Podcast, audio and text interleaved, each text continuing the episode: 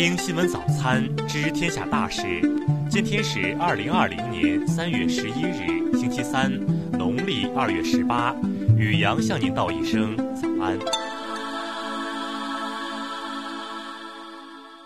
先来关注头条新闻：辽宁省疾控中心，辽宁甲肝炎处于高度散发状态，必要预防措施可避免感染。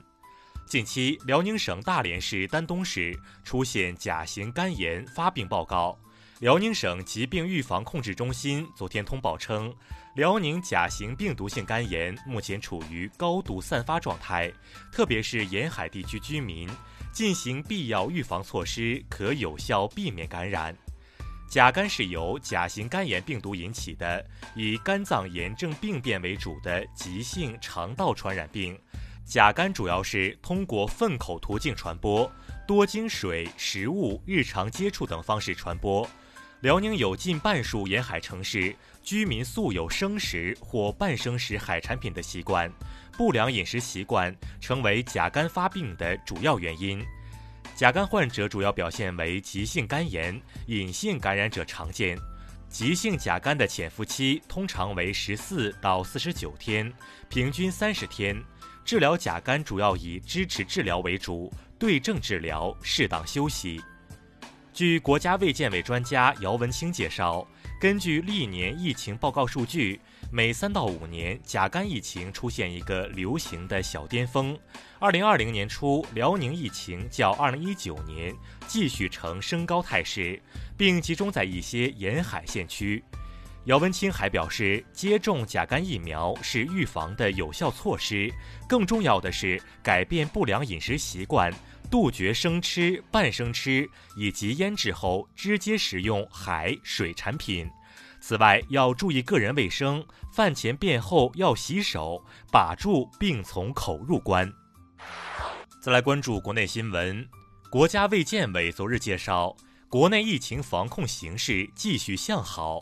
湖北除武汉外，已连续五日无新增确诊病例；湖北以外省份已连续三日无本土新增确诊病例。国务院扶贫办昨日明确表态，有决心经过努力把疫情造成的影响降到最低，把耽误的时间找回来，确保如期完成脱贫攻坚的任务。日前，国家税务总局发布文件。对受疫情影响较大的困难行业企业，二零二零年度发生的亏损最长结转年限延长至八年，阶段性减免企业养老、失业、工伤保险单位缴费等。二月份全国居民消费价格同比上升百分之五点二，其中城市上涨百分之四点八，农村上涨百分之六点三，食品价格上涨百分之二十一点九。非食品价格上涨百分之零点九。生态环境部昨日表示，从一月二十日至三月七日，全国累计处置医疗废物十三点六万吨，涉疫情医疗废物基本日产日清。近日，公安部部长赵克志签署命令。追授四名牺牲在新型冠状病毒肺炎疫情防控一线的公安民警全国公安系统二级英雄模范称号。日前，人社部、交通运输部等五部门联合颁布了水上救生员等八个国家职业技能标准，涵盖了三大产业中多个重要职业。十日，A 股三大股指低开高走，强势翻红上涨。截至收盘，沪指收报两千九百九十六点七六点，涨百分之一点八二，再次冲击三千点关口。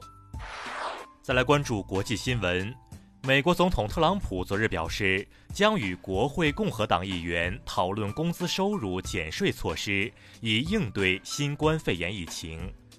当地时间九日，至尊公主号邮轮结束数日的海上漂流，停靠在美国加州奥克兰港。根据官方安排，确诊的病人将最早下船。世界卫生组织日前发布消息，在相应疫情指南中删除“人们不应当使用传统草本药物”，原因是之前的语言过于宽泛。截至欧洲中部时间九日十时，中国境外新冠肺炎确诊病例数达到两万八千六百七十三例，死亡六百八十六例，其中意大利确诊病例逼近一万。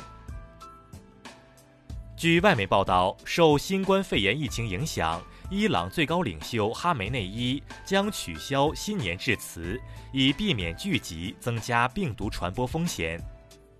据朝中社十日报道，朝鲜最高领导人金正恩九日再次指导朝鲜人民军前线远程炮兵部队火力打击训练。日本内阁会议十日上午通过一项法案，该法案将允许首相在必要情况下宣布日本进入紧急状态。联合国妇女地位委员会第六十四届会议九日举行。会议呼吁加快落实1995年北京世界妇女大会通过的《北京宣言》和行动纲领，促进性别平等。再来关注社会民生新闻，湖北省疫情防控指挥部十日发布通告，决定开展湖北健康码发放工作，其中中低风险地区持绿码人员全省通行。九日零到二十四时，浙江省新增出院病例八例，其中含浙江省十里峰监狱两例。至此，该监狱三十六例确诊病例已全部出院。湖北医生刘文雄在家猝死，未被认定工伤，迎来最终结果。近日，仙桃市人社局表示，刘文雄为在疫情备勤过程中突发疾病经抢救无效死亡，予以认定为工伤。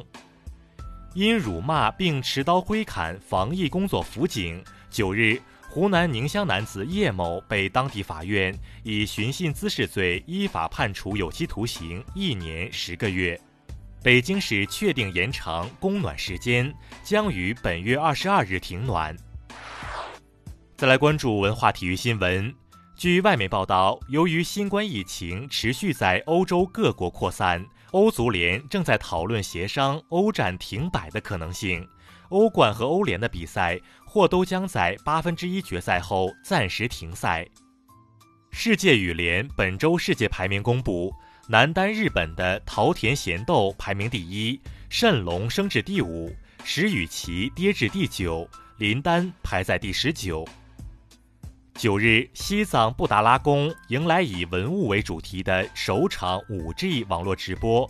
直播数据显示，直播前一小时总计观看量超过八十万人次。